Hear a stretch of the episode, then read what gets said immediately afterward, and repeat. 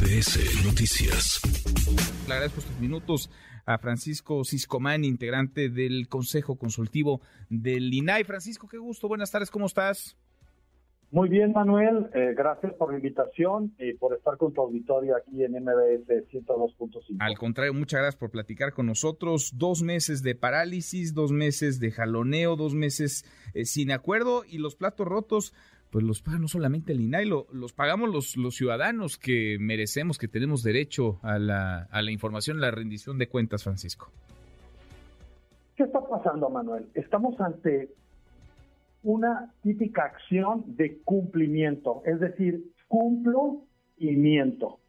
El debate que han estado siguiendo tus reporteros y que yo sigo ahorita en la Cámara, ah, digamos, en la, comisión permanente que está sesionando la Cámara de Senadores, revela que por un lado una mayoría oficialista está oponiéndose muy posiblemente a la convocatoria a pedido extraordinario del Senado y que el Senado, a través de la Junta de Coordinación Política, hizo lo que tenía que hacer, presentó dos propuestas para llenar dos vacantes de tres, porque uno está en amparo, eh, pero en realidad lo que está sucediendo es que ellos mismos están esperando que se atoren la comisión permanente.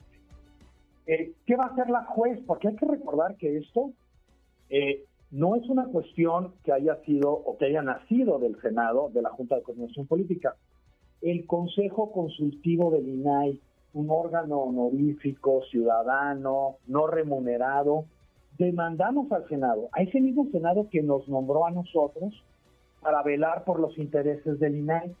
Y como resultado, tanto la Junta de Coordinación Política, el Senado y ahora la Comisión Permanente han invertido muchos recursos combatiéndonos en tribunales, tribunales federales. Y los tribunales federales le han dado palo una y otra vez, solo reveses y por eso los estás viendo aquí sesionando. Yo quiero mandar un mensaje muy claro, muy concreto.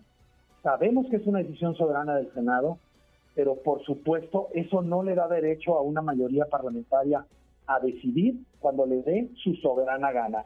Por eso está en la Constitución.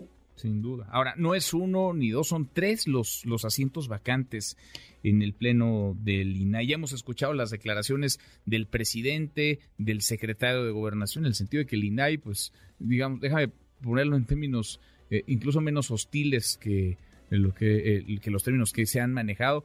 Eh, no sirve, que el INAI no funciona y ya de ahí todo lo que quieras agregar que nos cuesta un montón, que está al servicio de los grupos conservadores. En fin, a ver, ¿por qué es relevante, Lina? Es decir, ¿por qué nos tendría que importar, más allá de estas grillas y estos jaloneos en el Senado y más allá de estos recursos jurídicos, más allá de lo que dice el presidente, ¿por qué a quienes nos escuchan, a ti y a mí, Francisco, tendría que importarnos que el INAI esté completo y pueda sesionar en su pleno?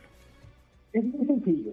Tenemos 20 años de transparencia en nuestro sistema político, económico y social. Quienes accedemos a información no somos del círculo rojo, no somos tú y yo, Manuel, para investigar, para hacer notas, para tomar decisiones eh, a nivel empresarial.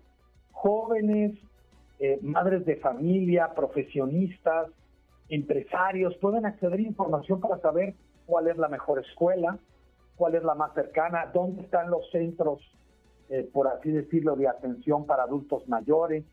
Eh, ¿qué, qué, otras cuestiones uno puede eh, conocer como para tomar decisiones empresariales? ¿Cuántos tractocamiones pasan por una autopista para poner ahí un servicio de tractocamiones, poner un negocio? Y además podemos saber cómo actúa el gobierno. Podemos obligarlo a rendir cuentas porque tenemos derecho a acceder a los documentos de lo que compra, de lo que gasta, de lo que planea hacer, de lo que hizo y de lo, que no hizo. Y esta rendición de cuentas es importante para poder transmitir mensajes a la población y que puedan evaluar a sus gobiernos. ¿Qué le faltó a un jefe o a una jefa de gobierno, a un gobernador, a una gobernadora, a un presidente municipal? Puedan balancear y tomar decisiones en cualquier eh, circunstancia, desde opinión hasta una parte electoral cuando se presentan las elecciones. Yo creo que el ha demostrado ser una herramienta útil para la democracia, para la defensa de las libertades y para someter al poder a los ciudadanos. Esa es la realidad. Los ciudadanos tenemos todo el derecho de saber qué hace el gobierno y el gobierno tiene cero derecho a saber qué hacemos los ciudadanos. y a proteger nuestros datos personales está obligado.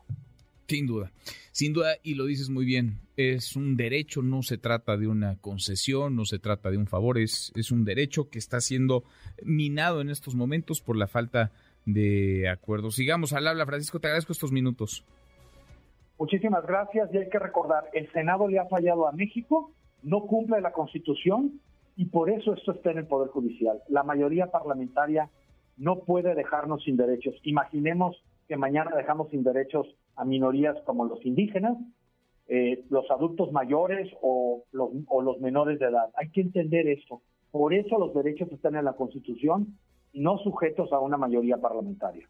Pues vamos a ver si hay por fin acuerdos, si se logra la mayoría para convocar a un periodo extraordinario la próxima semana y si se pueden votar estas ternas y de una vez por todas terminar con esta parálisis en el INAI. Gracias, Francisco.